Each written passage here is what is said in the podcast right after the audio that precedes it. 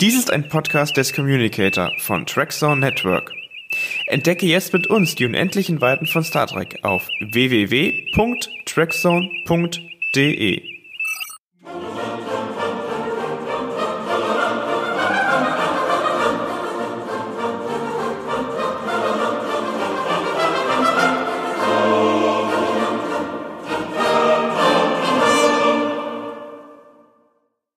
Hallo und herzlich willkommen hier bei Communicator, dem Podcast des Trackzone Network. Mein Name ist Yannick und ich freue mich sehr, dass auch ihr heute wieder mit dabei seid.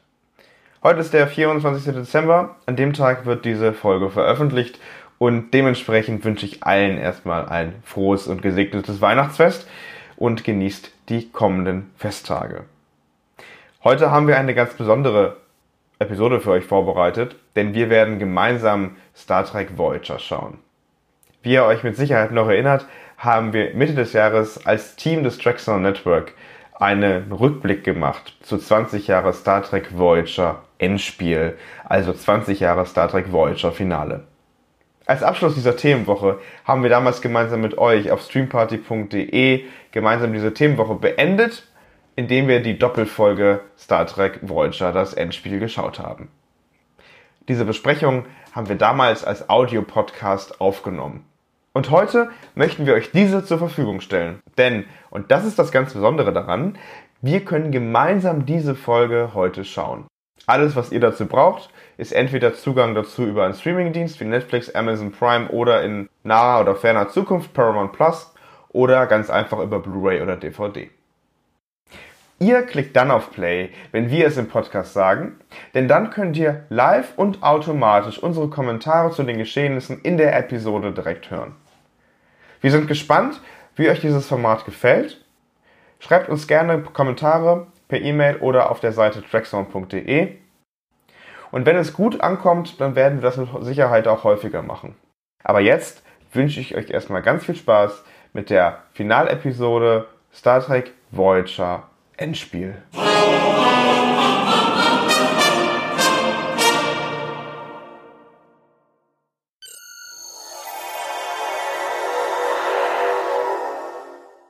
Drei, zwei, eins, Energie. Ja, Wunderbärchen. Schaut ihr eigentlich auf Deutsch oder auf Englisch? Ich schaue grund ich schau grundsätzlich Yeah. auf Deutsch, wenn ich, wenn es was auf Deutsch gibt, schaue ich grundsätzlich auf Deutsch. Ich bin auch auf Deutsch dabei, glaube ich. Matthias, und du? Ach so, ist das individuell? Mal versuche Ja. auf Englisch. Ja, ich hab's auf wunderbar. Englisch. Da sind wir ja äh, genau 50-50 unterwegs. Sehr gut. Ähm, ich, ich hatte eben noch eine Diskussion mit meiner Frau, die wollte irgendwie, dass wir hier Earl Grey vorbereiten. Da habe ich gesagt, was? Kaffee, Junge, Aber die Kaffee. Uhrzeit?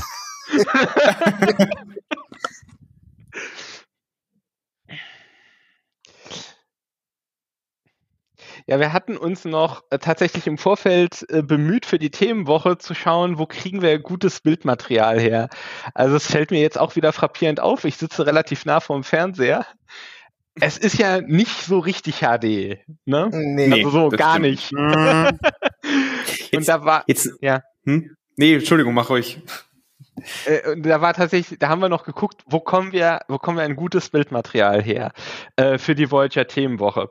Und ich äh, muss dann auch nochmal, wenn wir den Stream Party Jungs gedankt haben, muss ich mich auch nochmal ganz kräftig beim Tobias Richter bedanken von Lightworks und äh, beim Adamorio Lebowitz, der uns überhaupt nicht verstehen kann, weil er US-Amerikaner ist.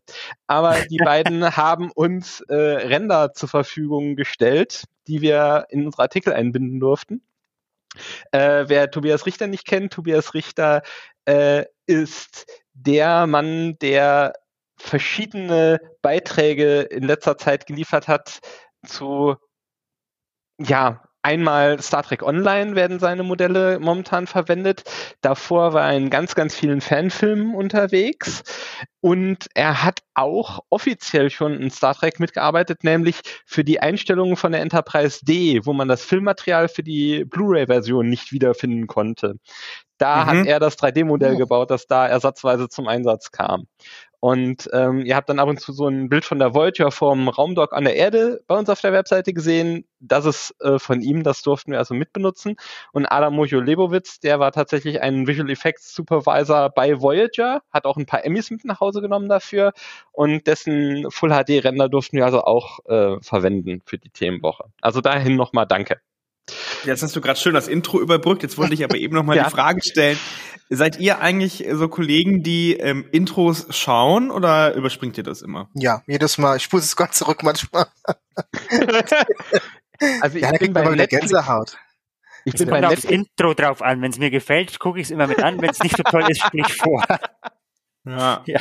Ich mir ist auch gerade aufgefallen, wie schön es eigentlich ist. Mhm. Und ich habe immer nur weiter. Ich drücke immer auf Intro überspringen bei Netflix. Also Hey, Ensign, Kim ist Captain.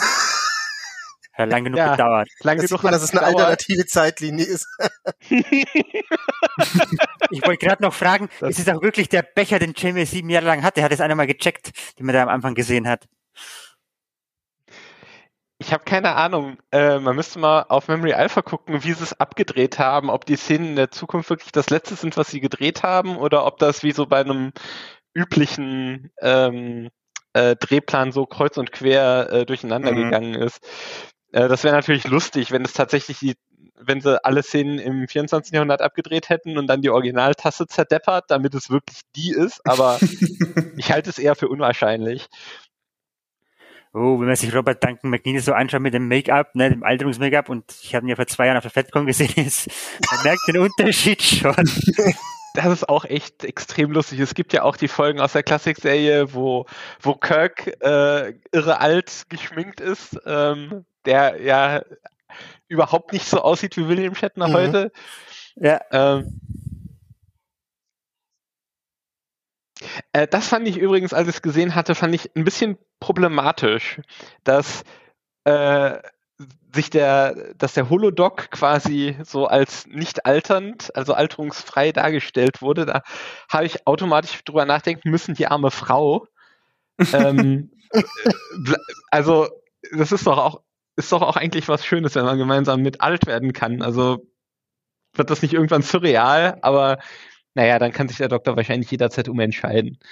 Er hatte es ja in der Serie schon ein paar Mal, ne, wo er auf dem einen Planeten da in, in es geschehen einen Augenblick festgesessen ist, hat er auch eine Familie gehabt, die ihm weggestorben ist, ne? Und in der anderen Folge auch in der äh, ja. Familie. Er kennt das schon. Aber ja, wobei, das, äh, will ich noch mal ganz kurz nachfragen. Er kriegt jetzt ein Kind mit seiner Frau, oder?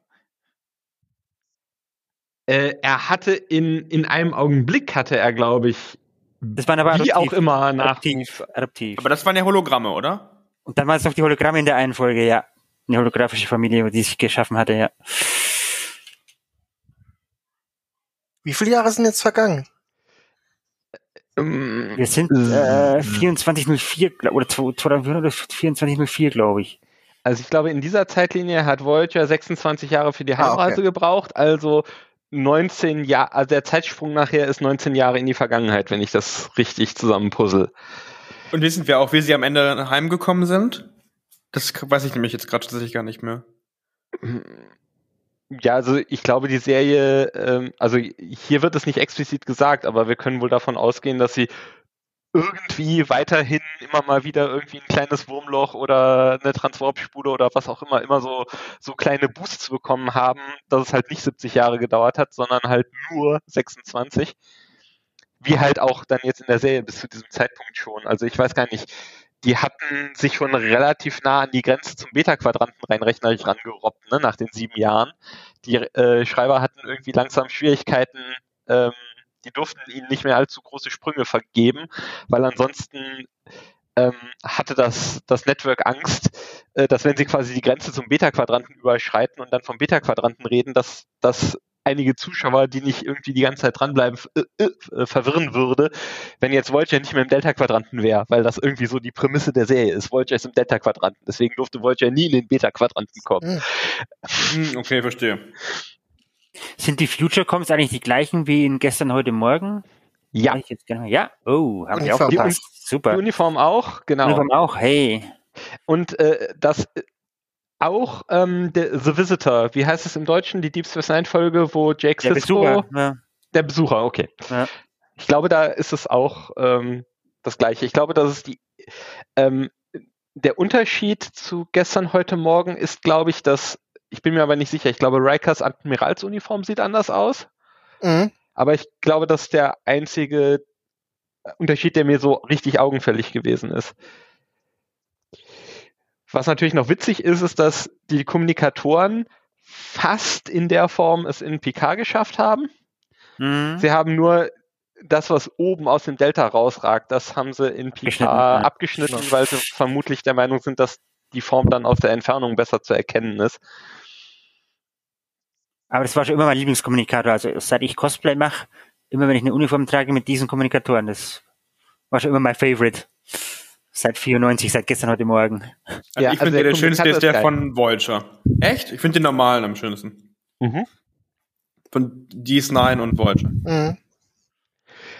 Also ich muss ganz ehrlich sagen, ich kann mich Tom anschließen. Ich finde den Kommunikator auch geil. Ich finde die Uniform. Äh, also ich finde es geil, dass sie die Kon äh, Kontinuität mit den anderen alternativen Zeitlinien in der Zukunft quasi da aufrechterhalten haben. Aber der, der Schnitt dieser Uniform, den finde ich irgendwie. Mh, hm, das ist nicht so richtig elegant. Schlafanzug wieder, ne? ja. Mhm. Es geht doch nichts über Star Trek's Motion Picture Uniform. Ne? ja, wenn wir schon bei Schlafanzügen sind. Ja. Das ist äh, der Teil äh, der Zukunft, der mir persönlich am besten gefallen hat. Ich fand den Rest relativ uninspiriert, ehrlich gesagt, von der Zukunft. Aber der, ähm, dass das Tuvok äh, irgendwie wohl an so einer Art vulkanischer Demenz erkrankt war, ähm, das fand ich relativ stark. Und ich finde auch, dass Tim Russ das echt gut spielt. Aber erinnert so ein bisschen an äh, Benny Russell, oder? Aus Deep Space Nine, wo er so an die Wände sch schreibt. Hat mich so ein bisschen dran erinnert. Ja, das ist richtig. Ähm, da habe ich irgendwie das mental äh, in zwei Schubladen getrennt. Mhm. Zumal ja, also der riesige Unterschied zu Benny Russell ist, dass Benny Russell ja in Wirklichkeit äh, oder nein, das wissen wir ja gar nicht. Äh, es ist eine Fantasie in einer Fantasie, also in Wirklichkeit, äh, ähm, dass, dass Benny Russell ja äh, dem, dem Zuschauer als wissend präsentiert wird. Ne? Genau. Also der, der hat ja, der weiß ja was, was, was der Rest um ihn herum nicht weiß. Wobei ich mich jetzt gerade bei dieser Szene muss ich jetzt gerade dran denken, wenn ich mir jetzt einen Vergleich zu Picard erlauben darf, ich glaube, Stifte und Papier wird es da nicht mehr geben in der richtigen Zeitschiene. Da wird alles holographisch in der Luft schweben oder so. Mhm. Hm. Äh, ich habe ja äh, in meinem alten Leben mal mich äh, mit Benutzeroberflächen äh, für Computersysteme auseinandergesetzt. Äh, das wird so schnell nicht passieren. Äh, das Dumme ist an diesen fliegenden Interfaces, dass Menschen nicht dafür ausgelegt sind, lange mit ihren Armen in der Luft rumzufuchteln. Also das könnt ihr mal versuchen so, aber die werden sehr schnell schwer. Ja, ich kenne das von meiner Tafel schreiben. ja. Da bricht dir schnell der Arm ab. Genauso ist es, ja. Das kann ich bestätigen. Ja. Deswegen so Rios einfach ohne äh, Widerstand so in der Luft einfach da jetzt den Joystick durch die Gegend schieben. Also ich glaube nicht, dass das passiert, ehrlicherweise. Aber in dieser Deep Space Nine Folge der Besucher haben die auch, äh, sagt glaube ich auch Begier dann, wie sie auf die Define kommen, oh, es wären noch alte äh, Konsolen und das ja. wird man heute gar nicht mehr benutzt. Das haben sie da, da schon ein bisschen Kontinuität reingebracht. Ja, das, das war tatsächlich, das fand ich to to total cool. Ja, dass sie da schon dran gedacht haben. Hm, Promotion-Foto. Staffel 6, glaube ich. ja, sehr gut. Aber ich meine, das haben sie was ja. Ist das eigentlich für ein Set, was sie da benutzen? Wenn ich fragen darf, wisst ihr das? aus wie Krankenstation. Ne? Krankenstation vielleicht ein ja. bisschen umdekoriert. Mit, mit Vorhängen und so, glaube ich auch. Ja. Mhm.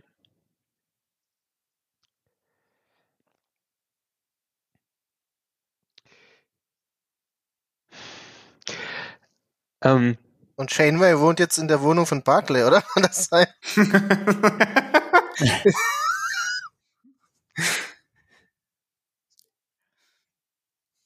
Hat die Uniform kein Innenleben, kein Unterhemd mehr? Sieht beim Doktor jetzt gerade so ein bisschen nackt aus um den Hals, oder?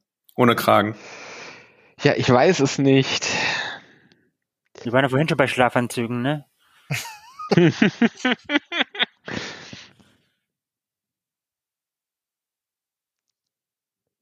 Aber es finde ich auch äh, interessant, dass Janeway noch einen Fernseher hat. Also das ist, äh, wir sehen eigentlich nie äh, oder so gut wie nie irgendwie äh, richtig Presseerzeugnisse in der Zukunft. Also wir wissen zwar, dass, dass Jake irgendwie als ähm, dass Jake ja als Journalist irgendwie arbeitet und wir haben, glaube ich, auch mal am Anfang von Star Trek Generations Leute, aber ich glaube, Picard war so das erste ja. Mal, dass man irgendwie gesehen hat, wie Medien eine Agenda verfolgen eigentlich. Ne? Also ist irgendwie seltsam. Also auf der Enterprise haben wir die Leute nie irgendwie mal Nachrichtensendungen schauen sehen. Das taucht nur dann so in absoluten Ausnahmesituationen auf, wenn die Schreiber das für opportun erachten. Ja, und Data sagt ja in die neutrale Zone, dass irgendwie seit der Mitte des 21. Jahrhunderts es keinen Fernsehen mehr gebe. Macht das ja auch eigentlich keinen drauf, Sinn. Ja, ja, ja das glaube ich ne? auch nicht. Weil Hol Holoromane nee. gibt's ja auch, also Unterhaltung, ja, dass die Menschen auch im äh, 24. Jahrhundert äh, unterhalten werden wollen, ist ja klar. Und allein schon jetzt im Aspekt mit den Nachrichten braucht man ja einen gewissen Fernsehsender. Hm. Red Bull oder was? Äh, ein Tee, das habe ich auch ehrlicherweise ja. nicht verstanden, aber ich bin noch nicht so ein großer Voyager-Lore-Fan. Also er, er, hat gesagt, er hätte irgendeinen tollen Tee aufgebrüht und nicht das replizierte Zeug. Ähm, äh, irgendwas oder, oder man ist Janeway von, sagen, von Kaffee zu Tee gewechselt? Kann das sein? Das könnte sein, dass das so die Variante von Earl Grey Decaf ist. Das ist jetzt wirklich sehr low budget, oder? Habe ich mir gedacht. Also ja. das hätten sie ein bisschen, ja, sehr low budget. Ja. Also es ist so einiges ein bisschen merkwürdig an diesem ja, ersten Teil oder der, der ersten Hälfte dieses Pilotfilms, finde ich. Aber ich habe auch das Gefühl, sie mussten diesen ersten Teil ausplüchen, ausbauen und mit solchen Szenen ähm, unterfüttern, damit er lang genug wurde, damit der Cliffhanger genau auf der Hälfte landete. Also der Zeitpunkt, so, ja. wo Admiral Janeway in die Vergangenheit reist, damit, wenn man es denn dann in den Wiederholungen ähm, ausstrahlt, dass das dann einen vernünftigen Cliffhanger hat zwischen den Folgen. Aber sie hat jetzt ja erstmal nur um Chakotay getrauert, oder? Also ich muss sagen, diese Beziehung zwischen Chakotay und, und Janeway, die fand ich auch immer, äh, haben wir ja auch schon drüber gesprochen, immer sehr verwirrend, ne? Also da gab es wirklich mal Szenen, wo die auch zusammen gegessen haben. Das sah da schon so ein bisschen aus, wie wenn da, naja, eine gewisse Spannung ist, ne? Und dann kommt dann doch nichts draus. Das finde ich tatsächlich ziemlich lustig. Also ja, es ist ein bisschen Klischee, aber ähm, dass Belana abgeklärt ist und Tom völlig von der Rolle. Ich äh, das, das, ist tatsächlich sympathisch. Mhm. Ansonsten habe ich mit den Interaktionen der beiden in dieser äh, Folge echt große Schwierigkeiten, weil äh, geht das nur mir so oder hat sich Belana äh, nur für diese Folge den neuen Spitznamen Flyboy ausgedacht für Tom? Ja, eigentlich also, schon, ne? Äh, aus dem Nichts und dann in jedem Dialog äh, Flyboy macht das, Flyboy macht jenes. Ähm, ich weiß nicht. Naja, in, in, der ersten Staffel hat sie ihn ja noch als Schwein bezeichnet, von daher ist es auf jeden Fall ein besserer Spitzname. Aber was mir eben gerade nochmal aufgefallen ist, wenn ich so die Quartiere sehe von Enterprise D, Voyager und auch mhm. Deep Space Nine, die sind ultra gemütlich. Ja, so, ja. da wird man wohnen, aber so nicht mal so diese Quartiere in, in Discovery angucke, die sind so total, ich weiß gar nicht, wie ich das sagen soll, irgendwie steril, irgendwie so. Unge ungemütlich, oder wie seht ihr das? Also ich bin auch der Meinung, also für meinen Geschmack hat auch Next Generation deswegen äh, ist für mich am besten gealtert, weil die Vision, dass so ein Raumschiff, das 25 Jahre lang irgendwo durch die Gegend fliegt mit Familien an Bord, eben aussehen muss eigentlich wie ein ja, äh, Wohnhaus, Ferienwohnung, Hotel, wie auch immer. Also wirklich wohnlich sein muss und es nicht so viel Te Technik schreit. Das heißt also die ganzen, äh, man, man sieht kaum äh, so LCAS-Displays an den Wänden und so weiter. Das ist alles dann nur so eine, äh, dann so eine schwarze äh, Wandvertäfelung, die nur bei genau. Bedarf aufleuchtet und solche Dinge. ich finde, das hat Next Generation gut altern lassen, während du ja hier keine Einstellung hast eigentlich, wo irgendwo Nein, ich übertreibe jetzt mal, aber hier ist ja fast immer irgendwo ein animierter, flimmernder Bildschirm im Hintergrund. Jetzt kommen wir halt zum, viel jetzt kommen wir zum, halt auch. zu dem Thema, also das habe ich mich auch gefragt, auch nachdem ich eure Podcasts angehört habe, diese Beziehung von Chakotay und Seven, wann hat die sich denn aufgebaut, außer einmal in einem Holodeck-Programm? Äh, ja. Jetzt hier in dieser Sinne. also, ich, ich glaube tatsächlich gibt es eine Folge davor, so ungefähr. Und das war's. Aber das ist auch sehr vieles. Das ist auch sehr schön. Jetzt auch Tuvok, der dann kommentiert, äh, nicht drauf hören, äh, Kim hat's nicht drauf.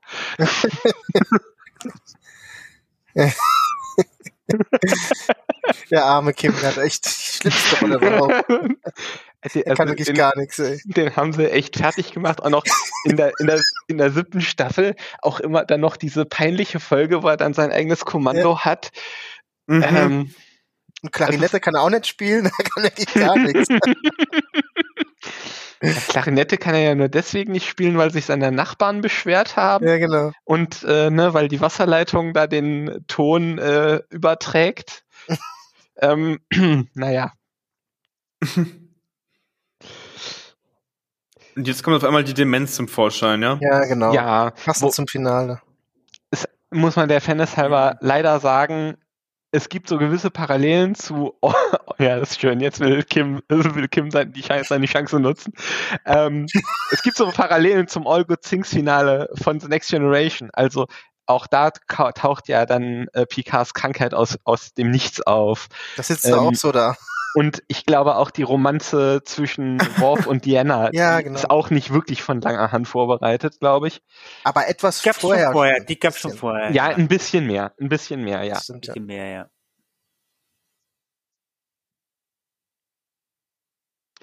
Ja, das ist halt tatsächlich ein bisschen doof. Also, wenn ich ja weiß, dass das meine letzte Staffel ist, dann könnte ich ja tatsächlich, und ich weiß, wo ich drauf hinaus will, dann könnte ich ja tatsächlich so ein paar sinnvolle Hinweise in der, in der Staffel verteilen.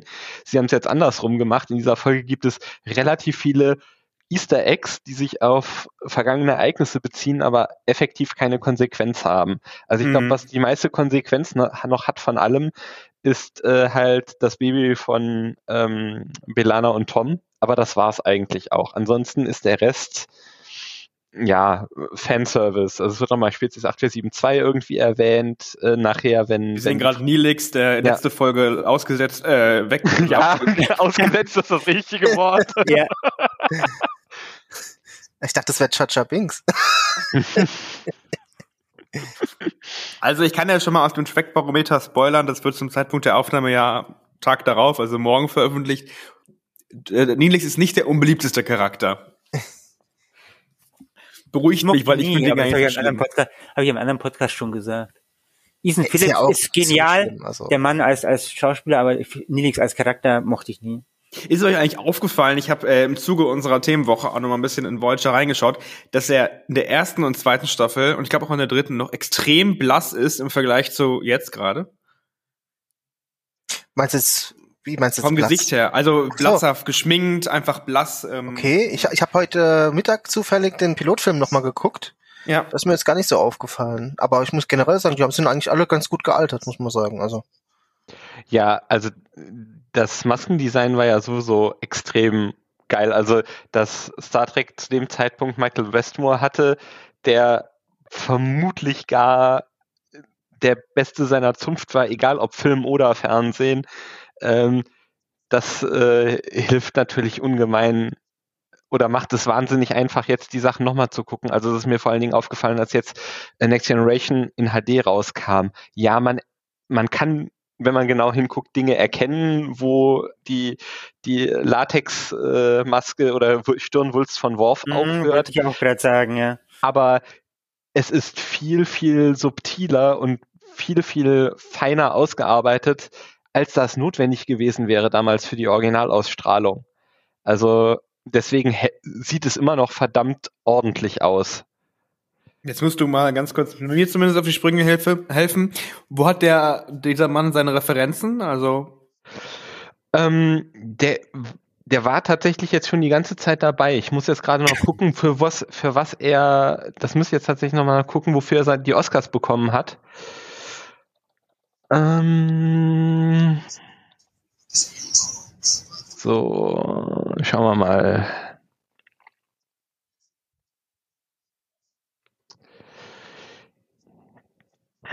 Äh, für The Mask hatte er die ähm, also 1985 hat er für Mask äh, den Oscar gewonnen. Mhm. Und dann war er ähm, jedes Jahr, während die Star Trek Spin-offs, ähm, wenn die Star Trek Spin-offs liefen, ist er jedes Jahr für einen Emmy nominiert worden. Ähm, also insgesamt 24 Mal und davon hat er fünf gewonnen. Okay. Beeindruckend auf jeden Fall, das stimmt. Wie lange, wie lange war Nilix immer an der Maske, wisst ihr das? Nee, aber bestimmt einige Stunden, ne? Das denke ich auch, ja. Schon heftig, ne? Wenn man da jeden Morgen ja. kommt und dann morgens um fünf, sechs in die Maske. Viel Spaß. Um um elf Uhr vom, äh, vor der Kamera zu stehen oder ja. so, ne? Mhm.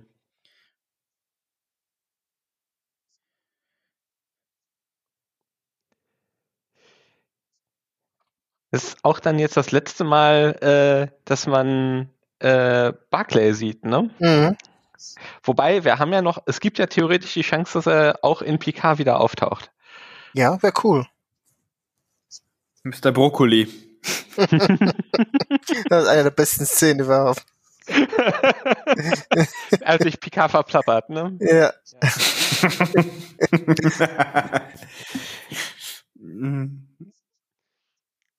Ja. Ja, die beiden äh, kriegen jetzt, äh, setzen jetzt sehr äh, Star Trek typisch zusammen, äh, was passieren muss. Ähm,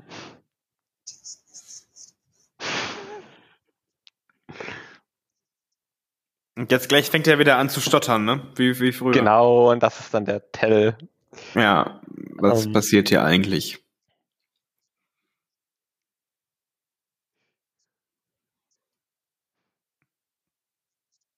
Mhm, mhm, mhm.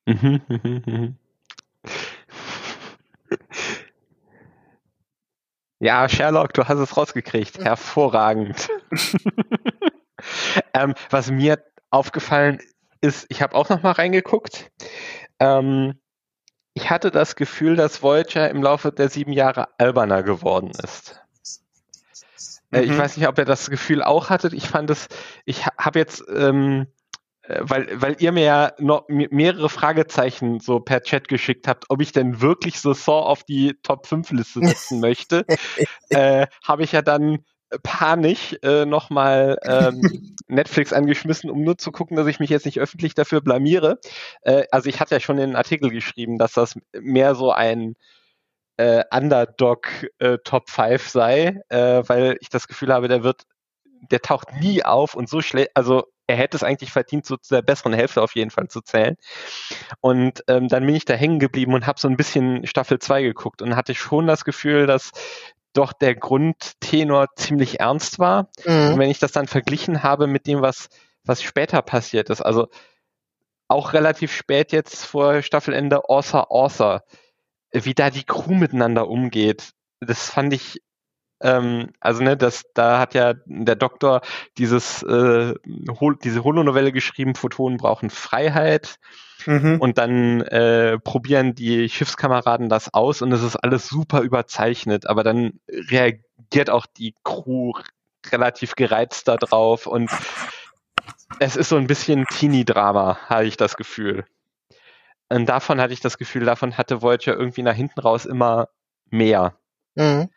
Ähm, also, ja, also was mir aufgefallen ist irgendwie, als ich auch nochmal Folgen aus den ersten Staffeln angeschaut habe, dass es zu Beginn noch häufiger diese, ich weiß nicht, Teamsitzung ist vielleicht der falsche Begriff, aber diese Sitzungen im mhm. ähm, Bereitschaftsraum gegeben hat. Nee, Bereitschaftsraum ist der Konferenzraum.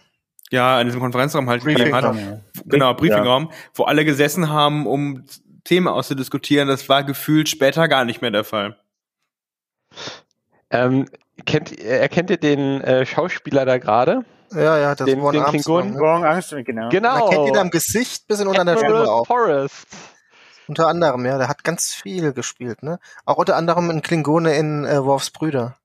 Stimmt, auch. Äh, wie ist das denn? Ähm, ich habe Ewigkeiten die deutschen Fassungen nicht gesehen. Wird der immer vom gleichen deutschen Sprecher synchronisiert? Erkennt man den auch an der. Stimme im Deutschen? Ich glaube nicht, aber ich habe es auch schon ewig nicht mehr auf Ich Deutsch. glaub's aber auch nicht. Ich glaub's auch nicht, nee. Weil er hat schon eine sehr prägnante Stimme, ne? Auch. Mhm. Ist der eigentlich ein Brite? Weil der spricht so. Ihr könnt Sachen fragen. Alles, was unsere Hörer Hm. interessiert. Nein, also er ist in Kalifornien auf die Welt gekommen. Ah, echt? Okay. Ist, ist inzwischen äh, 70 Jahre alt und ist nur äh, einer von fünf Schauspielern, die sieben oder mehr unterschiedliche Charaktere gespielt hat. Und ich muss gerade feststellen, dass ich zwei von den äh, vier anderen nicht kenne. Also Jeffrey Combs und H.G. Hertzler äh, sind mit dabei. Und dann gibt es noch Randy Oglesby und Thomas Capacci. Und das, Ich, kann das sein, dass der eine der Schauspieler ist, der äh, den Admiral Jarok spielt in äh, Defector? Weil der hat auch öfters mitgespielt. Der hat ja auch den Dr. Mora Pohl, glaube ich, gespielt, den, den Odo, Nee. äh, Vater, Ziehvater. Nee, Und noch eine Reihe anderer. Der hat auch ziemlich oft auch mitgespielt nicht. in verschiedenen Rollen. Aber ob es jetzt so viele sind, weiß ich nicht. Oglesby war, also die berühmteste Rolle von Oglesby war Degra aus Star Trek Enterprise. Ähm, und dann hat er noch viele andere kleine Rollen gespielt. Äh, und äh, der Herr Kopacci, der war Mirok aus Also, könnt ihr Next gerade so ruhig Generation. bleiben, während wir fast von den Borg gerammt werden. Entschuldigung. Muss ich gerade ein bisschen ja. Spannung mit reinbringen. Bring mal Spannung rein. Und das ist auch sehr spannend, finde ich. Disco. Ja, erstens Disco, also die Beleuchtung, damit hatten sie es bei den Borg übertrieben, auch in dieser Folge. Aber dass das äh, Alice Creech war, das ähm, weil ähm, die beiden, in den beiden Zweiteilern davor äh, war Susan Thompson, glaube ich, hieß die Schauspielerin. Susanna Susanna Thompson, Susanna Thompson, ja. Ähm, äh, das hätte ich ehrlicherweise nicht mehr gemacht. Ich kann, konnte das verstehen, dass die Produzenten sehr gerne äh, die Original-Borg-Königin natürlich auch in Voyager auftreten lassen wollten, aber nachdem das zweimal wegen Terminkonflikten nicht gepasst hatte, hätte ich sie jetzt nicht nur für das Finale mitgebracht, weil es ist halt eine andere Schauspielerin und die kennen sich halt nicht und da ist halt nicht die Chemie quasi äh, mehr vorhanden. Ähm, also da hätte ich, glaube ich, den, den Familienkreis so belassen und nicht nochmal zurückgecastet. Also mir ist tatsächlich kein Unterschied aufgefallen. Genau, das ist halt auch so ein Punkt, ne? Also ähm, die Borg Queen ist ja eh so eine spezielle Sache mit dem, äh, ist sie jetzt geklont oder muss das immer die gleiche Person quasi, die man gleich aussieht, sein oder wäre dann nicht sinnvoll auch, dass die Borg Queen dann eine andere ist, also die anders aussieht, also Hm. weil die die Borg Queen aus äh, First Contact ist ja ist ja tot. Äh, du denkst aber sehr dreidimensional. Ne? Ja, das war ist der Spruch von ihr, ne? Ja, hm. Genau, das äh, stimmt, ich finde ja. den aber, ich fand, den- ich fand den Spruch äh, total, also ich fand das gut. Ähm, weil ich würde natürlich auch eigentlich den Borg schon unterstellen, äh, dass sie doch ein paar Dinge durch ihre äh, hundert- und tausendfachen Assimilationsfeldzüge doch gelernt haben, die vielleicht über das Verständnis äh, der Sternenflotte und dem, was wir am Bildschirm gesehen haben, hinausgeht. Ich fand das gar nicht so doof. Das Mhm. ist vielleicht eine ziemlich exklusive, weil äh, sehr ressourcenaufwendige Technologie gibt, nur halt um die Borgkönigin in Sicherheit zu bringen, wenn äh, Shit the Fan hit. Ähm, warum nicht? Ähm, nur diesen persönlichen äh, Zeitreise, Langstreckentransporter oder was auch immer. Ich meine, in Picard sehen wir ja dann, dass sie da das, ähm, wie, wie heißt der? ISO, Der, ISO irgendwas Projektor? Sikar Sikarianische Projektor, ja, genau. Ja, ja, äh, Raum, Raumtrajektor oder irgendwie. Ja, Raum- genau, Trajektor. genau. äh, dass sie den assimiliert haben. Also der stand ihnen ja vorher nicht zur Verfügung. Aber äh, das vielleicht auch eine, äh, eine revolutionäre Idee wäre ja vielleicht auch, dass ähm, die Königin sich es geschafft hat, mit Hilfe von äh, Zeitreisen oder Quantenrealitäten einfach auch zu vervielfältigen und an verschiedenen Stellen gleichzeitig zu sein oder so. Warum nicht? Also ich, ich fand das gut, dass das nie erklärt wurde, ehrlicherweise. Ich fand mhm. die Einführung der Figur nicht so toll, weil ich finde, das hat so dieses Hive-Mind entmystifiziert. Mhm. Ähm, ich, ich fand das sehr Hollywoody, dass es dann ja doch wieder irgendwie die Schlange dann doch wieder einen Kopf hatte, den man abschlagen kann. Äh, das fand ich nicht so cool. Aber ähm, dass diese Figur noch dieses Geheimnis hatte, das äh, finde ich eigentlich ganz charmant. Also ich muss jetzt an ein anderes großes Franchise der letzten Jahre denken, ne? Wie hast du eigentlich überlebt? Ja, die dunkle Seite der Macht ist ein Mani Pfad zu mannigfaltigen Fähigkeiten, die manche von uns für unnatürlich halten. ähm, ja. Blitz, Blitz. Ja, ja, genau. Mhm. Was mir eben nochmal aufgefallen ist, wie wir eben Tom und, und Harry gesehen haben, du erkennst halt immer an den Frisuren, ne, in welcher Zeit das entstanden ist. Also wenn man sich mal so die erste Staffel anguckt, da haben die Männer alle noch ein bisschen die Haare länger und dann äh, um die Jahrtausendwende waren die Haare ein bisschen kürzer und nach oben gegelt und so. Und heute bei Discovery merkst du auch, dass das zeitgenössisch ist. Ne? Also da hat sich Star Trek irgendwie nie so die Mühe gemacht, irgendwie äh, einen Frisurentrend gegen den aktuellen zeitgenössischen Trend irgendwie einzuführen. Das finde ich immer ganz interessant. Also man sieht erste Staffel Next Generation sieht man auch total 80er. Gerade auch bei den Frauen die Frisuren. Das ist schon interessant. Ja, und der Kleidung. Ja, ah, auch, oder? Aber sind es nicht die, ähm, äh, wie, wie heißt das, die, die Koteletten ähm, sehr, sehr tracky? Also, Weiß ja, ich, ich verstehe die, wie, das allgemeine Styling ähm, ist schon irgendwie immer ja, ein Kind der Zeit.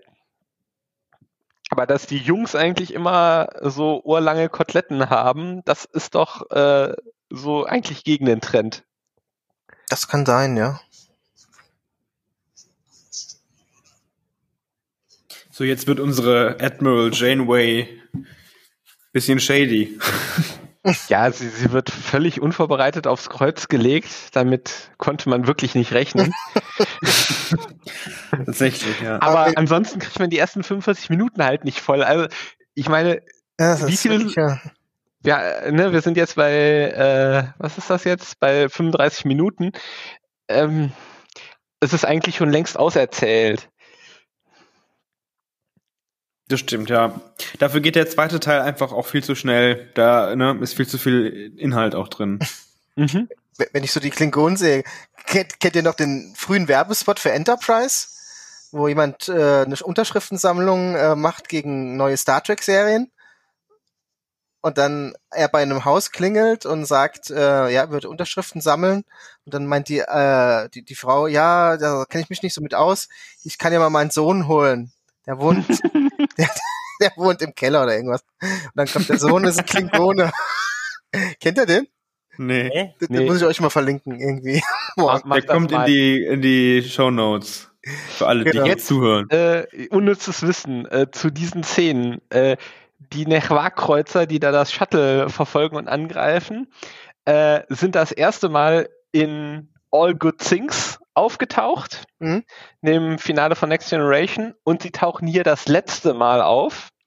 Ich weiß nicht, ob wir sie irgendwo noch mal äh, in der, in der Enterprise-Folge, äh, wo sie die Datenbank von Daniels durchsuchen, ob es nochmal ein Schematic gibt, aber so in, in äh, Metall und Blut, hätte ich gesagt, äh, sehen wir sie in dieser Folge das letzte Mal.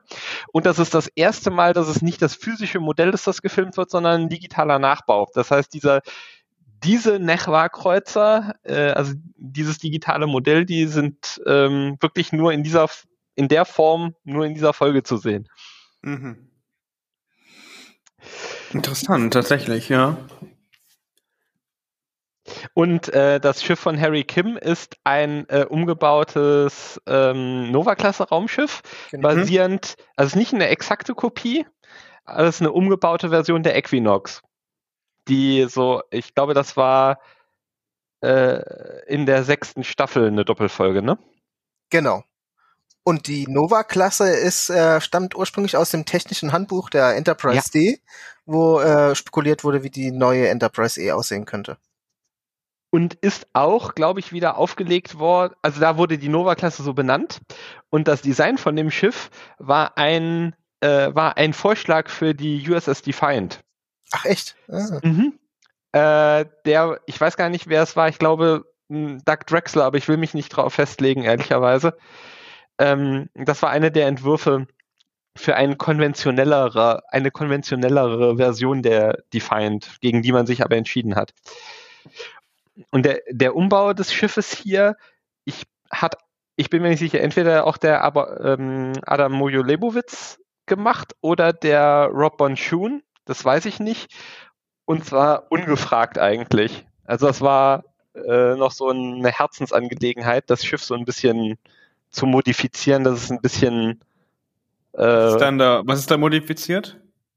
Ähm, man müsste es sich nochmal genau angucken. Ich glaube, es hat eine spitze Nase, während die bei der Equinox ausgesägt war und noch so ein paar Feinheiten.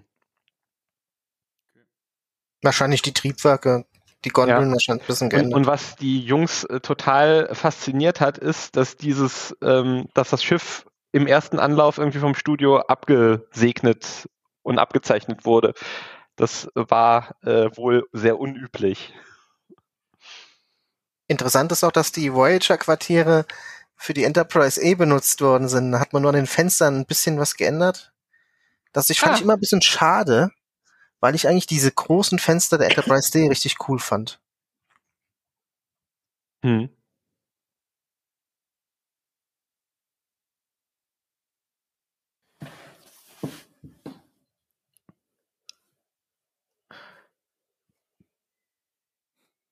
So, genug Romantik. Ähm, ja. Hat man eigentlich ja. die, ähm, die Sets von DS9 und Voyager auch mal in den jeweils anderen Serien genutzt? Wisst ja, ihr das? Die, wenn du mal drauf achtest, leider merkt man sowas, ähm, in dieser Episode, Serie, äh, Folge ähm, Liebe Flott und in Frieden, das Schiff, was die benutzen da, diese, diese Fälschertruppe, die da mhm. die, äh, die Voyager ähm, kopieren, das ist die Defiant umgebaut, die Brücke. Ach. Und ich meine auch, dass äh, in dieser Folge, wo der Doktor in so einem Krankenhaus irgendwie gefangen ist, wo er entführt wird, äh, habe ich auch Teile der Defiant entdeckt. Gerade eben ab Staffel 6 bei Voyager, wo dann die Defiant nicht mehr gebraucht worden ist, hat man viel benutzt, oft auch die Bildschirme, also diesen Bildschirm vorne. Es ist auch, genau. Und ich meine, der taucht sogar äh, der Defiant Hauptbildschirm, der taucht sogar noch in Enterprise ja. äh, in Cindy-Schiffen auf. Genau.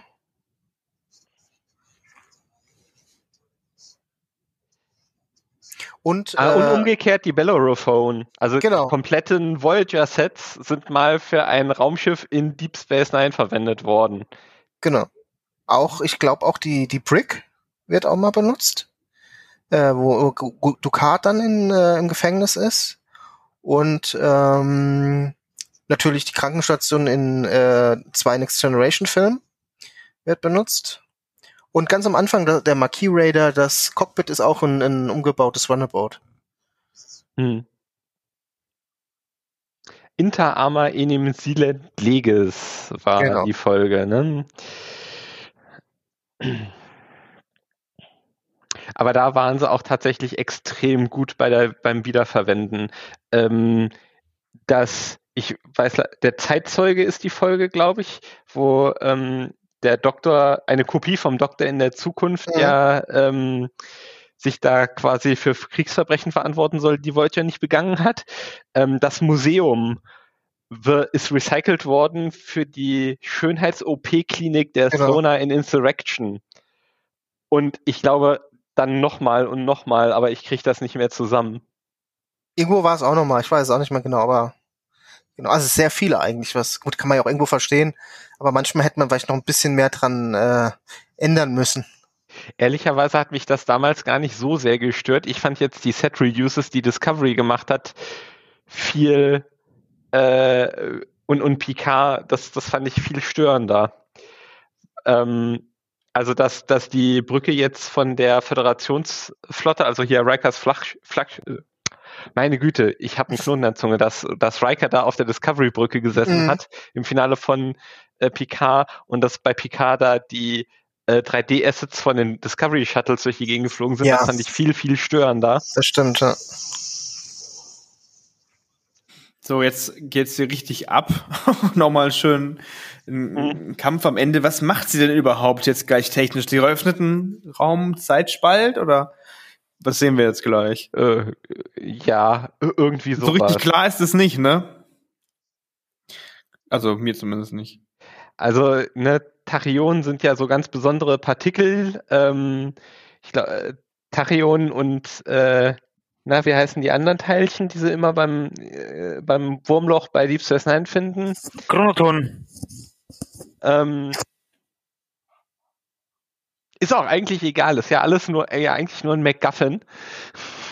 Um, wir, wir müssen einfach Vulture äh, Badass so aufrüsten, dass wir nochmal so zum Abschied so ein Borgwürfelfeuerwerk veranstalten können.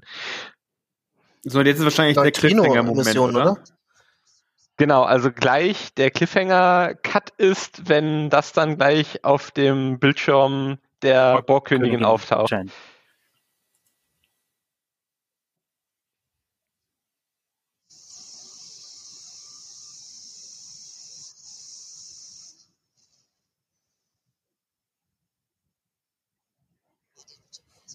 Ähm, Im Übrigen auch hier die Verfolgungsjagd mit den Nechwa-Kreuzern und dann Harry Kims Intervention ist natürlich auch irgendwie eins zu eins äh, hier wie Riker Picard mhm. äh, vor den mhm. rettet.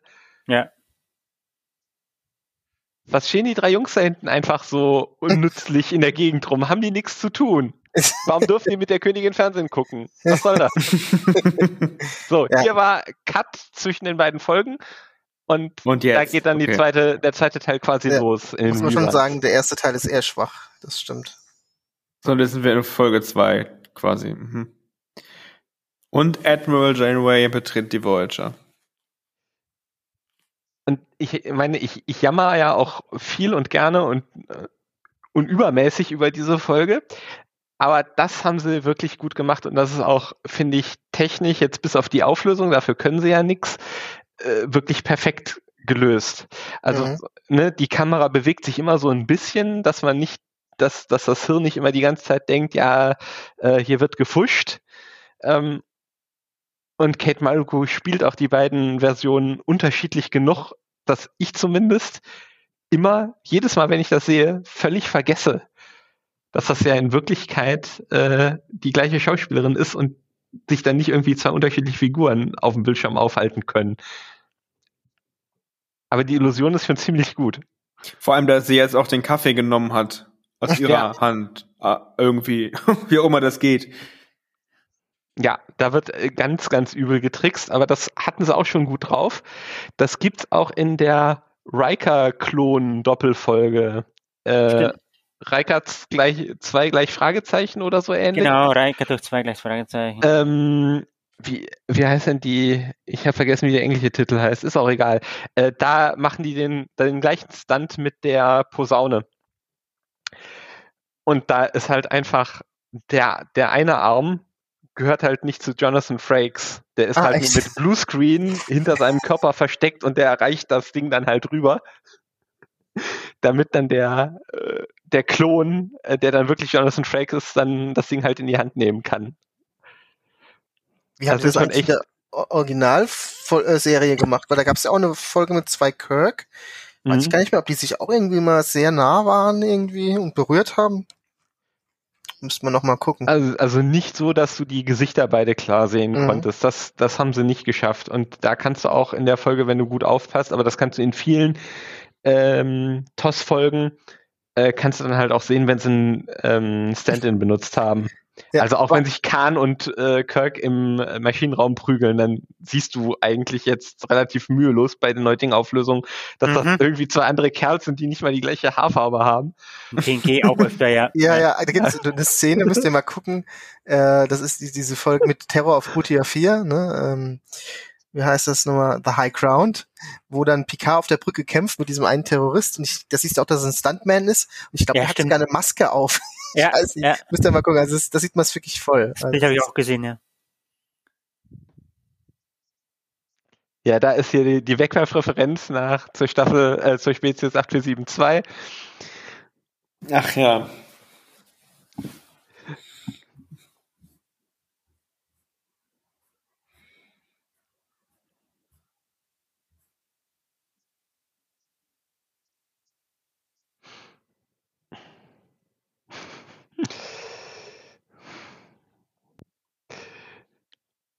Ja, das äh, wird jetzt gleich auch, also das fand ich jetzt auch ein bisschen affig, weil, ja, genau das. Auf die Distanz irgendwie zu glauben, dass man da tuscheln könnte, also abgesehen davon, dass es grob unhöflich war.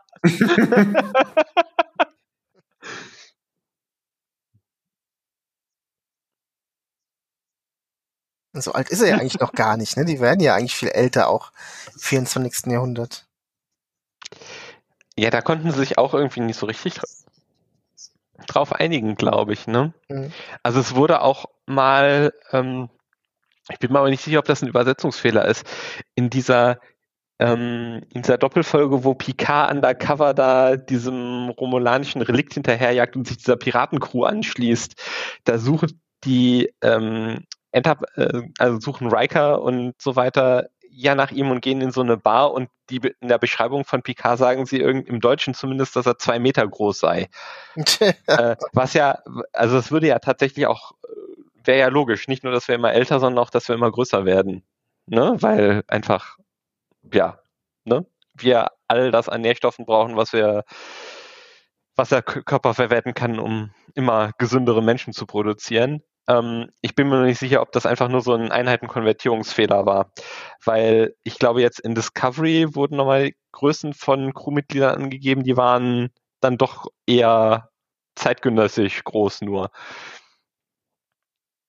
Ja, und bei dem Alter von Captain Janeway haben sie wohl auch nicht so ganz äh, eindeutig das festgelegt. Also es gibt wohl irgendwie ein Display in irgendeiner Folge, da wird quasi suggeriert, dass Janeway 27 war, also das Kommando über die Voyager übernommen hat. Das ist natürlich sehr jung. Wie bitte? Ja, und, und die Schauspielerin war 39, ne? Also das ist wohl auch ein Fehler gewesen. Mhm. Interessant ist auch, dass, wenn wir hier das sehen, äh, dass die Schauspielerin, äh, Schauspielerin von Torres äh, Roxanne Dawson, dass sie ja zweimal in der Serie schwanger war, ne? In der vierten Staffel, glaube ich. Da haben sie es noch versucht zu kaschieren. Da hat sie auch immer so ein äh, so ein Mantel getragen und äh, mhm. hier konnten sie dann ihre zweite Schwangerschaft konnten sie dann äh, in die Handlung mit einbauen. Äh, haben sie ja auch bei Nana Visitor gemacht. Genau. Ne? Also die das fand ich relativ cool und ähm, jetzt war ja auch wohl Sinequa äh, Martin Green äh, schwanger äh, während, der, äh, während äh, sie schon äh, als Burnham bei Discovery unterwegs war. Hm. Hat man auch nicht gesehen, ne? Nee.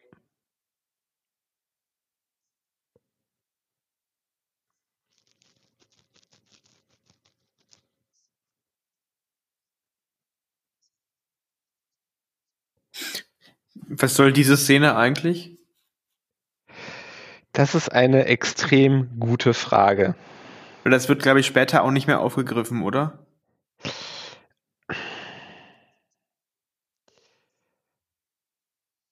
Ich fand auch immer dieses besondere Interesse an der, der Borg Queen an, an Seven irgendwie ein bisschen deplatziert. Also man ja. war einfach eine einfache Drohne gewesen. Also ja, es, es war schon bei, äh, bei Picard und Locutus hat äh, da war das Melodrama halt, mhm. ja gut, es brauchte ein Finale für, das, für den Kinofilm, aber auch das war schon nicht so wirklich dolle. Ja.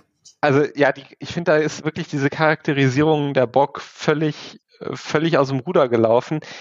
Ich fand die wirklich gut und bedrohlich, solange sie ähm, charakterisiert wurden. Das ist im Prinzip diese äh, äh, ja, konsumierende Naturgewalt, die einfach wie so ein, ja, wie eine, eine schlimme Version der Menschheit, äh, so wie das hier Agent Smith in, in Matrix äh, artikuliert, ne?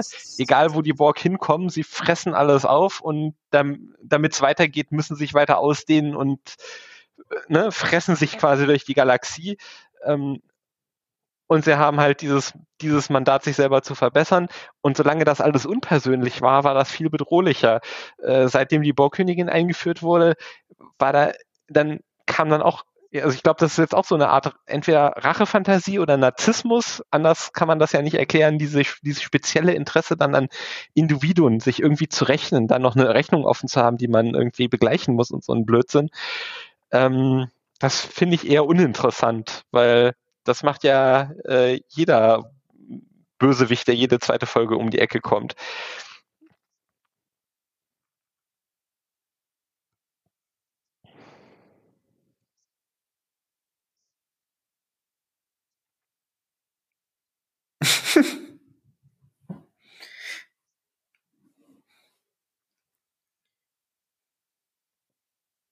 Ein fast schon Politikum war ja auch anfangs die Frisur von Captain Janeway, da sie sie am Anfang dazu gezwungen haben, diese, ja, wie soll ich das sagen, diese Dutt-Frisur zu tragen, die jetzt viele nicht so toll fanden, gerade die Frauen.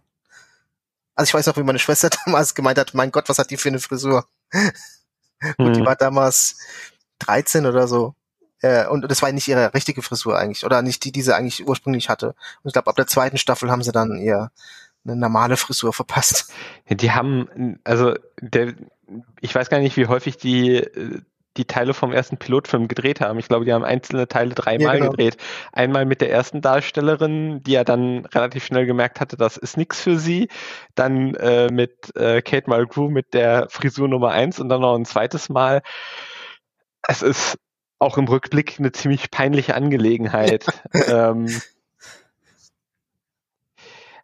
also das, das war eben auch was, wo ich das Gefühl hatte, es, es war eigentlich längst zu dem Zeitpunkt schon überfällig. Also es, es war nicht so, dass das zu dem Zeitpunkt pro progressiv war, es war zu dem Zeitpunkt auch schon überfällig, so wie jetzt äh, mal ein homosexuelles äh, Pärchen in Discovery äh, nicht wirklich progressiv ist, sondern überfällig, äh, dass es einen weiblichen Captain gab.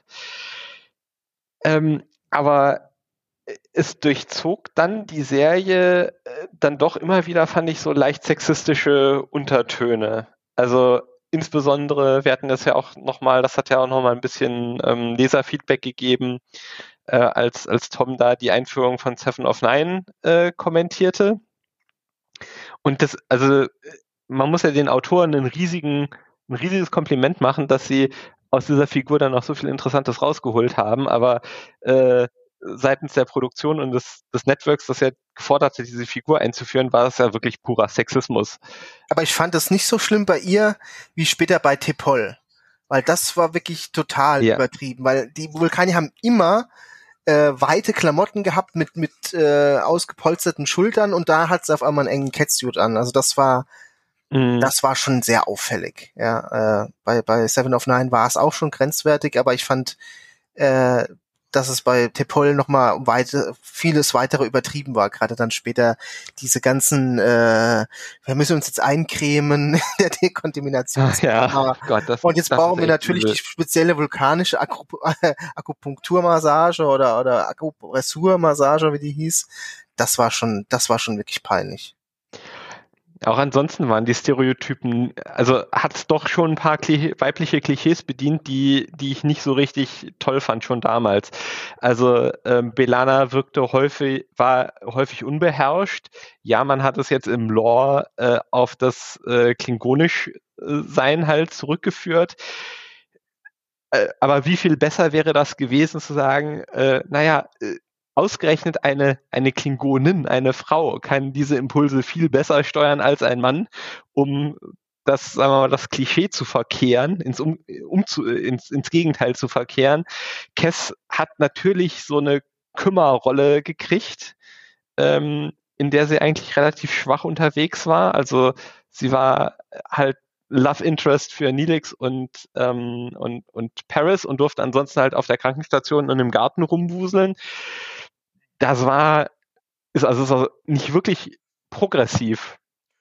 Ja. Da war jetzt so eine Figur wie Tascha Ja viel weiter vorne. Das stimmt. Auf der anderen Seite, dass, dass Belana auch eine, eine Ingenieurin ist, war jetzt, glaube ich, auch nicht so, ist auch heute noch nicht so gängig. Ne? Das gibt's auch schon, aber ich glaube, Frauen sind immer noch in diesem Bereich äh, unterrepräsentiert, was so, ähm, was so Ingenieurswesen äh, angeht. Warum das so ist, keine Ahnung. Ist halt immer noch äh, wahrscheinlich da schwer Anerkennung zu finden als Frau, leider.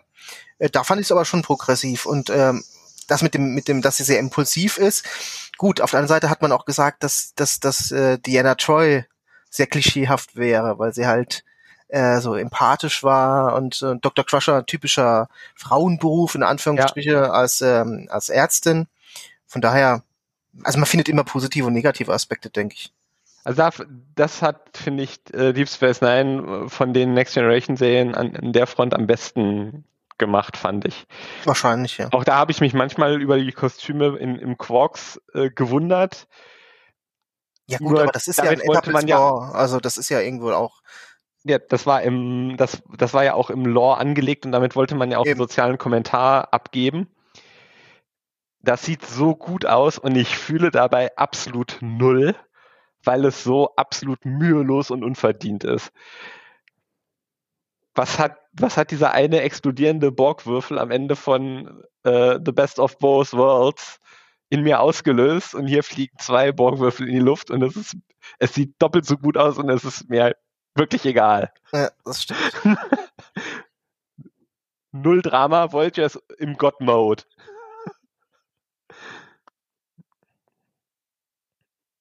Und ich finde, das Ding sieht heute immer noch extrem gut aus. Mhm. Das ist wirklich, wirklich gut gealtert. Aber auch hier sind jetzt andere Farben genutzt worden, oder? Also ist dieses Orange, was ja vorher eigentlich alles in Grün war, oder? Bei den Borg? Ja, das ist ja der, das ist der Nebel. Aber wenn du dir die Schiffe anguckst, äh, sind eigentlich so die Lichtakzente darauf immer noch so ähm, irgendwo zwischen Gelb und Grün.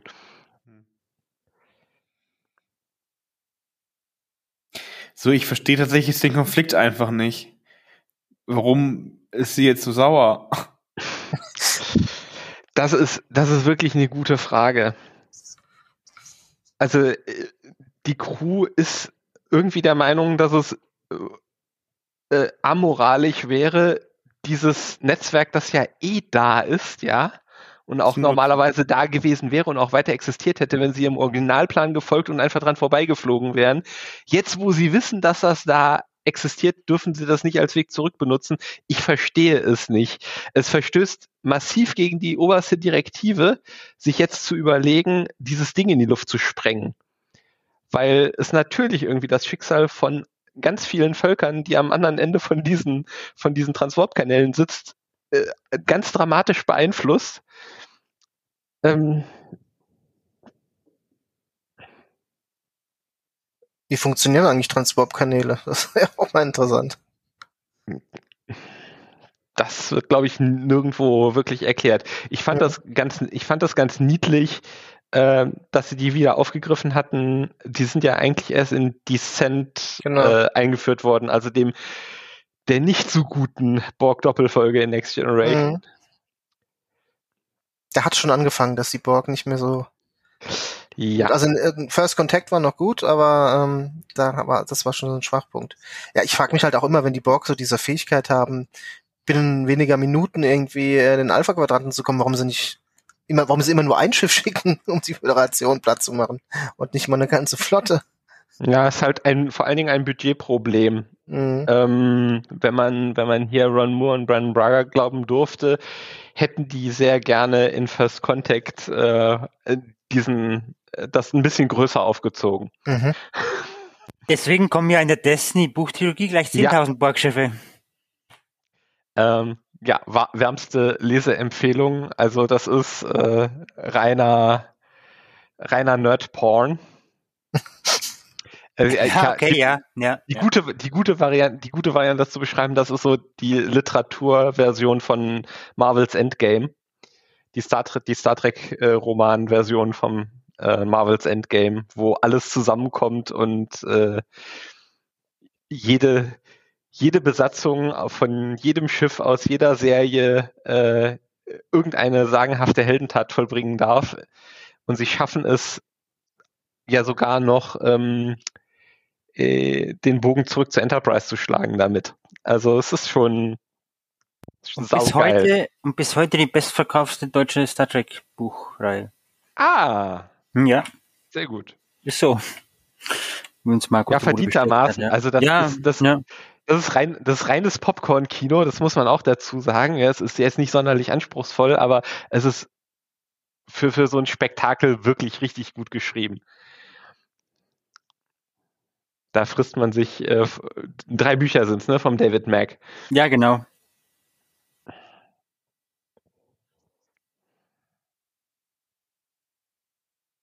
Also auch hier wieder, die äh, ist wirklich tadellos. Diese ganze Szene im Gang.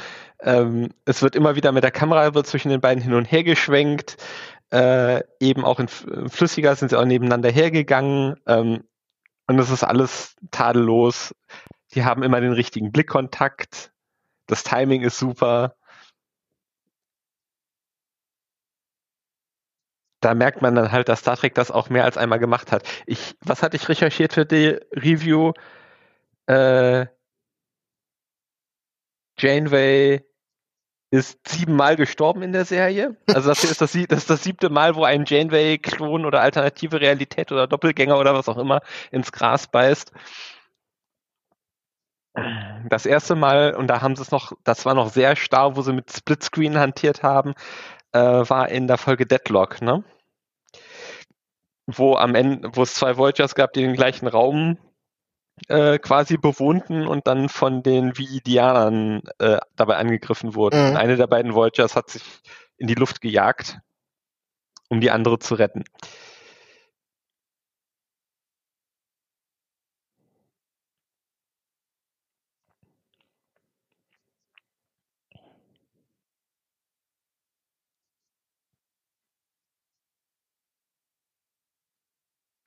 Und das, also es ist der eigentliche Grund für diese Konstruktion ist halt tatsächlich, sie wollen irgendwie mit Gewalt die äh, das moralische Dilemma aus dem Pilotfilm rekonstruieren.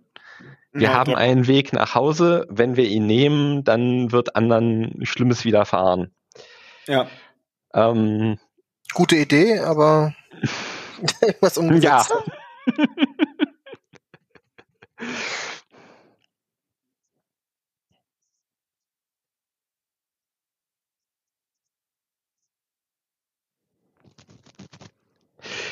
Auch das fand ich ziemlich schwach. Äh, wir erfahren überhaupt gar nicht, was äh, Seven of Nine widerfährt und warum das so schlimm ist, dass dann Jack Quote vor lauter Einsamkeit eingeht. Es gab wohl auch die Überlegungen, äh, entweder Seven oder Captain Chainway sterben zu lassen. Wäre. Finale. Warum nicht? Gut, dann hättest du nicht bei, nicht bei Picard mitspielen können. Ähm, bei Prodigy auch nicht wahrscheinlich. Obwohl das hier ein Hologramm ja nur, ne? Ja. Genau.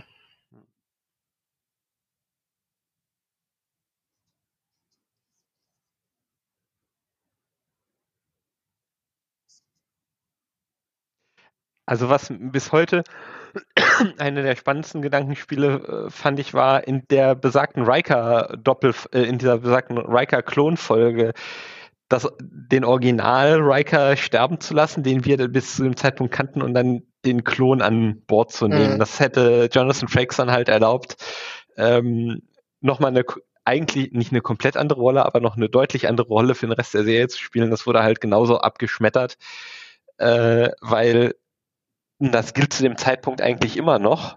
Ähm, das Studio immer gesagt hat, nein, Star Trek ist so erfolgreich in Wiederholungen und Serienmarathons und äh, keine Ahnung, ähm, die, die Fernsehsender sollen die Möglichkeit haben, die Folgen in jeder beliebigen Reihenfolge auszustrahlen. Ich frage mich jetzt echt, abgesehen von so Einzelevents äh, wie diesem hier oder äh, wenn Tele 5 irgendwie dann so ne, nach Zuschauervoting einen Abend die fünf besten Folgen irgendwie raushaut, wer, wer zeigt die Folgen nicht in Reihenfolge. Es macht doch viel zu viel Arbeit.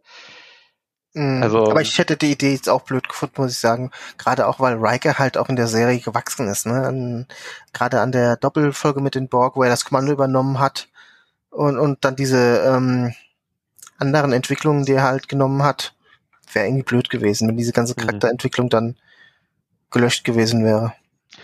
Von allen Plattitüden, die in dieser Folge geäußert werden, ist das die einzige, die mich in irgendeiner Form bewegt hat. Dass ja. ausgerechnet dann Harry Kim sagt, kommt Jungs, äh, wir äh, noch eine Runde. Kommt. er hat noch nicht, wer will noch mal so ungefähr. Ja, ne? genau. Ne? Aber das, das ist, äh, das war es eine der wenigen Dinge, die nach meinem Dafürhalten wirklich verdient war.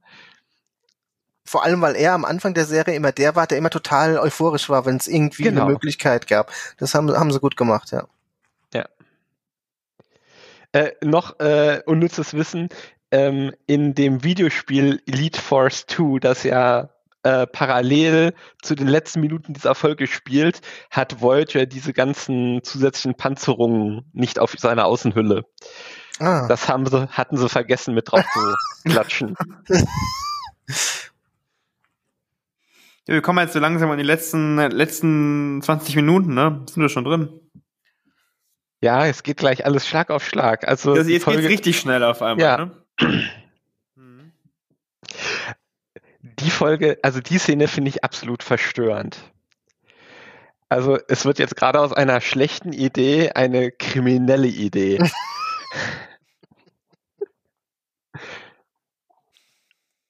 ja, es, es, reicht jetzt, es reicht jetzt nicht mehr Armut gegen Elend auszuspielen, sondern wir setzen auch einfach nochmal Völkermord obendrauf. Äh, genau das, was, also gibt ja, das hatten wir ja auch im Vorfeld schon mal äh, besprochen. Ähm, diese Folge ist genau das Gegenteil von hier auf Hell, sagen wir mal, aus der, der, der Zuschauerperspektive. In mhm. hier auf Hell sollen wir äh, es ganz schrecklich finden, dass Anorax irgendwie mit der Zeitlinie rumfuscht. Hier sollen wir irgendwie Janeway die Daumen drücken. Und jetzt wird noch das Gegenteil zu iBorg aufgemacht. Mhm. Äh, Im Deutschen, glaube ich, ich bin Hugh, ne? Genau. Ähm, ohne dann noch ein zweites Mal drüber nachzudenken, ähm, sei ja kein Problem. Also wenn wir es schaffen, nicht nur das ähm, dieses Transwarp-Tor in die Luft zu jagen, sondern auch noch Völkermord an den Bock zu begehen, dann wird da erst ein richtig guter Plan draus. Mhm. Ja, ist fragwürdig hier.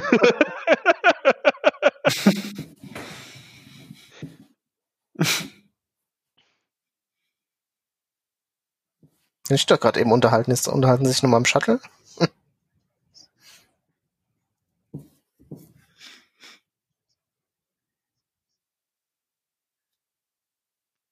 Ähm, ist, glaube ich, auch vom Wording her der gleiche Virus, den ähm, äh, mit der mit eChap ins Kollektiv eingeschleust wurde. Ich habe es schon wieder vergessen. Neu Neuropathogen oder neurolytisches Pathogen, irgendwie sowas, ne? Mhm. Ach so, ja, ja. Äh, die Folge habe ich übrigens auch mir jetzt gerade vor kurzem nochmal angeguckt. Da äh, war auch schon mit den Borg, stimmte schon vieles nicht mit diesem Borg-Würfel. Der hatte irgendwie einen zentralen Antrieb, der hatte einen zentralen Schildgenerator, all die Dinge, die äh, seit QU ein Raumschiff der Borg ganz offiziell niemals haben dürfte. Ich fand auch den Ansatz von TNG irgendwie kreativer mit dieser Formation, die die Borg verwirren soll, irgendwie, die irgendwie, ne, die hatten doch irgendwie so eine, was war denn das, so eine ein Antimateriefeuerwerk meinst du? Nee, nee, die hatten doch dann, die wollten denen doch dann irgendwie so ein Bild von irgendeinem. Ach so, ja, ja, ja. Das war auch cool. Also das, das war ein war wirklich cool. cooler Gedanke. Ich meine, es war ein grausamer Gedanke, aber äh, die Idee zu sagen, wir geben den Borg etwas, dem sie nicht widerstehen können, aber das ist so strukturiert, dass mhm. das eine endlose Analyse triggern würde. Es ist im Prinzip so eine Art Denial of Service Attacke auf das Hive Mind.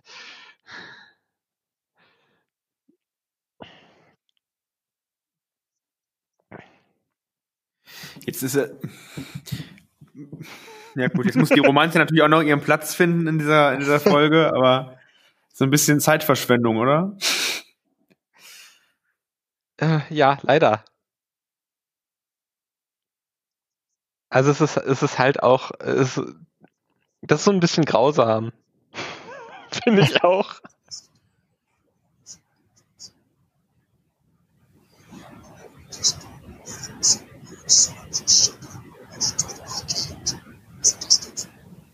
Äh, wieder unnützes Wissen. Ich glaube, wenn ich das richtig im Kopf habe, sind diese großformatigen Bilder von Nebeln und Sternformationen ähm, links und rechts sind äh, echte Bilder von Weltraumteleskopen der NASA gewesen. Mhm.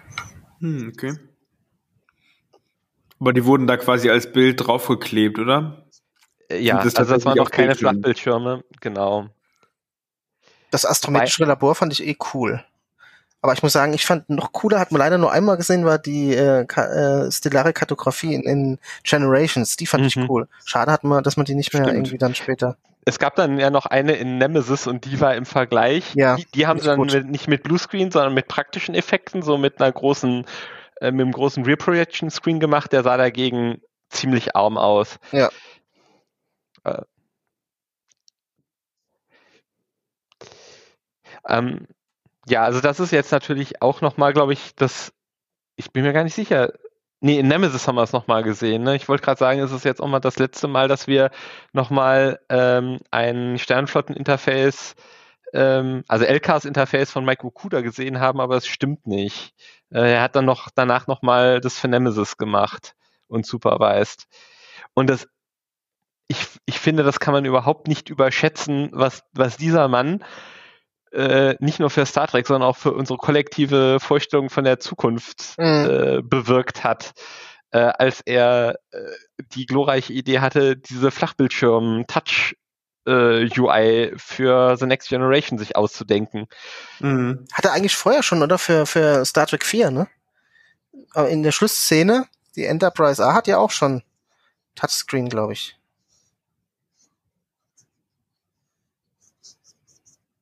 Das mag sein, ich weiß jetzt nicht genau, wie das Timing da war, wo, wo er sich zuerst dran gemacht hat.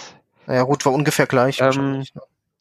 aber ich, ich würde jetzt mal vermuten, dass wir vielleicht noch äh, ein, ein, paar Jährchen länger auf ein iPad gewartet hätten, mhm. äh, wenn wenn er nicht die Idee hatte, gehabt hätte, als er sie gehabt hatte, einfach äh, diese lustigen Folien nur von hinten zu beleuchten. Es war natürlich eine Geldsparmaßnahme, wie vieles, aber es war eine richtig, richtig coole.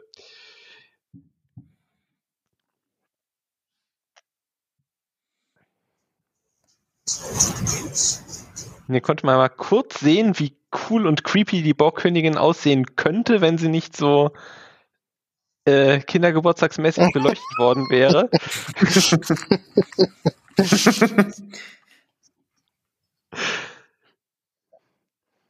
Übrigens äh, eine Veränderung im Make-up zu äh, First Contact und ich weiß nicht warum.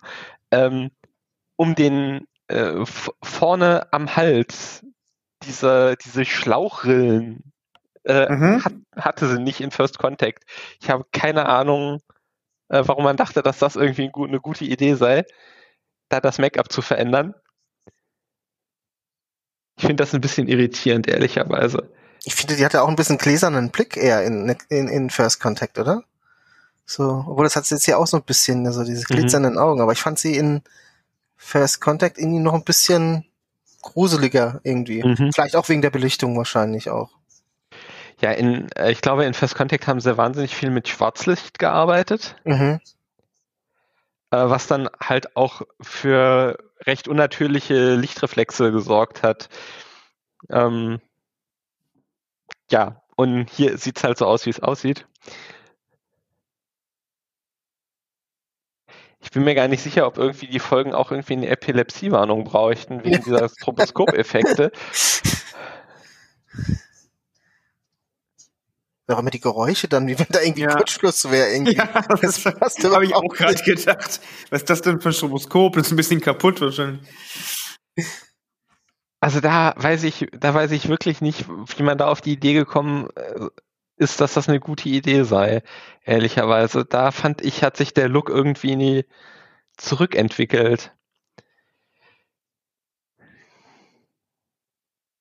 Und später kamen dann noch die Lensflares in Star Trek 2009. ja, wir starten jetzt gerade die letzten zehn Minuten von Star Trek Voyager, ne? Ja, äh, und, und wir, wir äh, es passiert das, was uns ein werter Kollege auf Twitter äh, äh, mich heute mich heute davor gewarnt hat, das zu tun. Äh, wir wollten ja Voyager hier feiern äh, und nicht fertig machen. Ähm, können ja noch ein paar äh, freundliche Dinge sagen.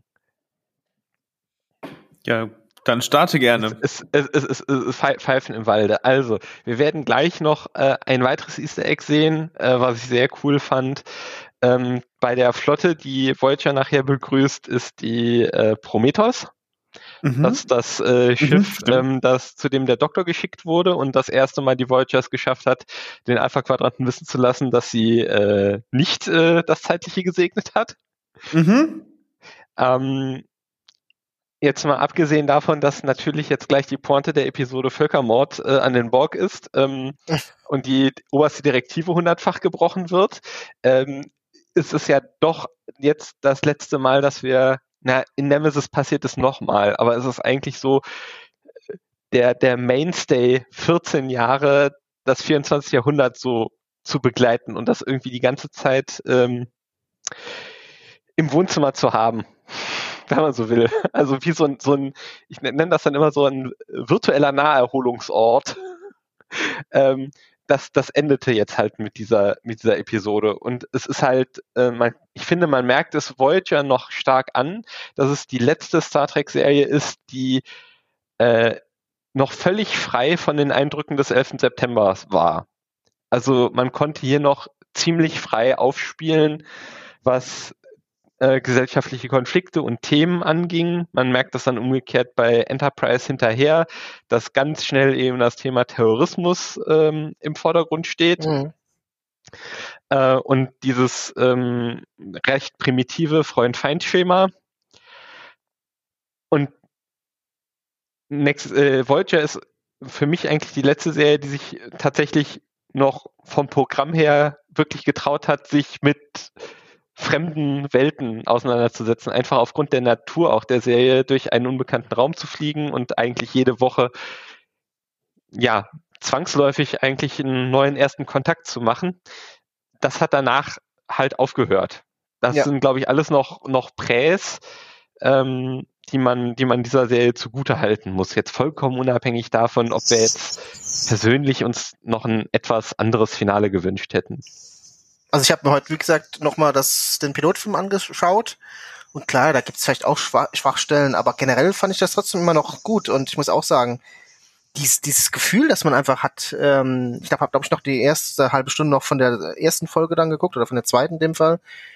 Irgendwie, das ist einfach ein Gefühl, was ich bei der neuen Serie nicht so hab, weil es geht halt einfach wirklich so dieses, ja, dieses Sense of Wonder halt, dieses wirklich dieses Bemühen das immer wieder, es ist halt so dieser Forschergeist, der der fehlt einfach bei den neuen Sachen. Da geht's immer, es ist immer so überdramatisch. Ja? Wir müssen unbedingt irgendwie was Schlimmes verhindern oder aufklären mhm. und, und dieses unbeschwerte, wir wollen jetzt da einfach mal forschen.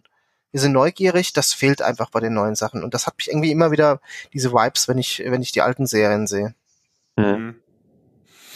Also ja, auch, ja auch im Nachhinein nochmal geschrieben, jetzt, ähm, dass es euch dann doch besser gefallen hat, als ihr in den Podcasts äh, ursprünglich mal gesagt habt, ne?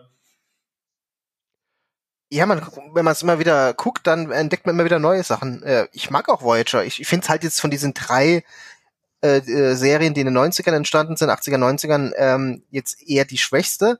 Aber es ist trotzdem noch eine gute Serie. Es liegt einfach daran, dass ähm, mhm. Next Generation und Deep Space Nine halt sehr, sehr gute Serien waren.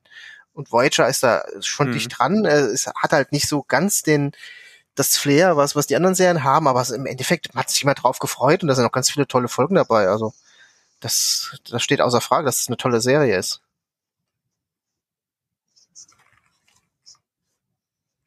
So, jetzt gerade werden die Bock vernichtet oder zumindest erstmal. Äh, aber die Bock sind am Ende ja nicht weg, oder?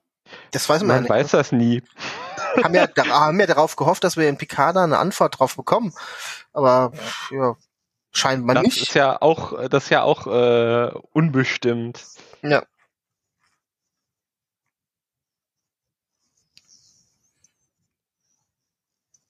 Das ist tatsächlich ein äh, für die Zeit ziemlich, ziemlich guter Effekt gewesen. Mhm.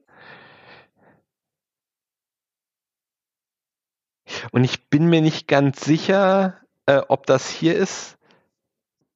Nee, ich glaube nicht. Ich verwechsel es mit Decent. Am Ende von Descent werden Laws Pupillen grau, glaube ich. Ja, ja, genau. Das, das, das ist nicht cool. jetzt nicht hier die, nicht die äh, Borgkönigin, wenn sie stirbt, ne?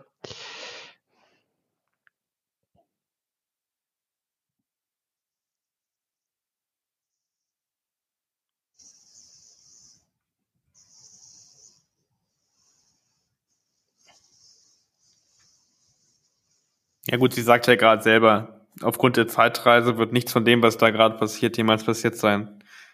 Ja, das ist ja überhaupt noch das, äh, also die Folge vernichtet sich quasi selbst, äh, wenn wir alles das, was wir über Zeitreisen in Star Trek gelernt haben, ähm, tut's das jetzt überhaupt nicht, weil in dem Moment, wo Voyager äh, vor ihrer Zeit nach Hause kommt, hört natürlich auch die alternative Version von Admiral Janeway auf zu existieren. Mhm. Das heißt, es kann auch niemand in die Vergangenheit zurückreißen, um äh, Voyager zu bewegen, da doch in diesen Nebel zu fliegen. Und eigentlich sollte jetzt durch den äh, durch die Rückkehr von Voyager äh, sollten sich alle Ereignisse wieder zurücksetzen und dann doch wieder die äh, langwierige Heimreise. Ich zitiere, wir haben keine Zeit, um über die Zeit zu reden, so viel ja. Zeit haben wir nicht. Aber ich bin leider noch nüchtern, also von daher. Muss man jetzt einfach so schlucken. Da ist die ah. Prometheus. Ah, die hätte auch mehr Auftritt verdient gehabt, generell in Star Trek, die Prometheus. Ja. Cooles Schiff. Aber, und das ist auch schön, das ist tatsächlich jetzt mal ein äh, Serienfinale, in dem wir verschiedene und sehr gut gemachte Star Trek Sternflottenraumschiffe sehen. Mhm. Und nicht nur eine ja. Kopie von einem und demselben. Und die Enterprise ist nicht das einzige Schiff in Reichweite. es kommen die Borg ins Sonnensystem und die Enterprise ist nicht das einzige Schiff in Reichweite. so, und jetzt hat man, denkt man ja irgendwie das Gefühl, sie haben es nicht geschafft, ne? Ja, mh, äh, hm.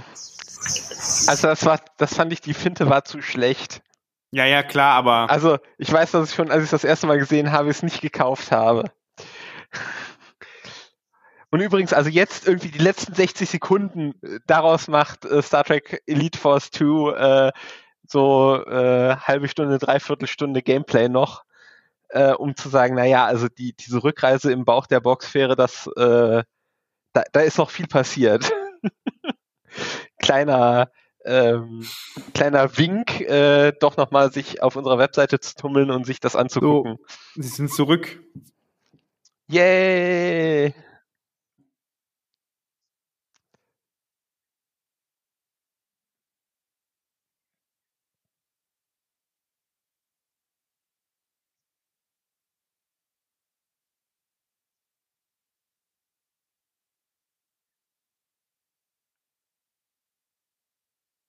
Ist halt auch ein bisschen Klischee, ne? Das Kind kommt natürlich gerade in dieser Phase zur Welt. Gibt's auch öfters mal. Ja, sicher doch. Ohne hätte das hier äh, mit dem Star Trek Reboot nie funktioniert.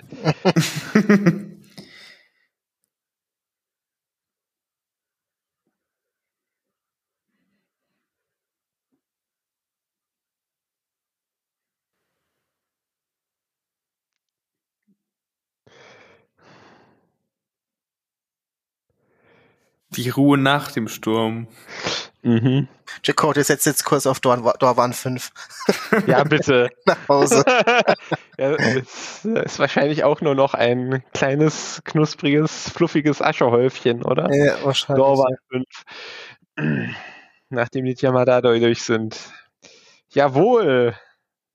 Aber auch die Galaxy-Klasse ist dabei gewesen. Und die ja, Defiant-Klasse. Da waren sie tatsächlich, waren sie alle mit dabei. Sehr gut. Nur ja, nicht keine, keine Sovereign Class, aber zu dem Zeitpunkt gab es auch, glaube ich, die harte Policy, dass äh, die Sovereign ausschließlich in den Filmen auftauchen darf, äh, damit es da keine Markenverwirrung irgendwie gäbe. Ich glaube, du musst jetzt auch Stopp machen, oder? Ja, wir sind fertig. Genau. Das war ja.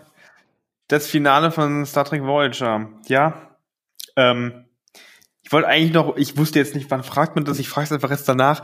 Schaut ihr, wenn ihr so ein Rewatch macht, äh, überhaupt die Serienfinale? Also ich muss ja ganz ehrlich sagen, ich bin sehr gut da drin, mich immer um das Serienfinale, ähm, mich sehr immer um das Serienfinale rumzuschleichen irgendwie.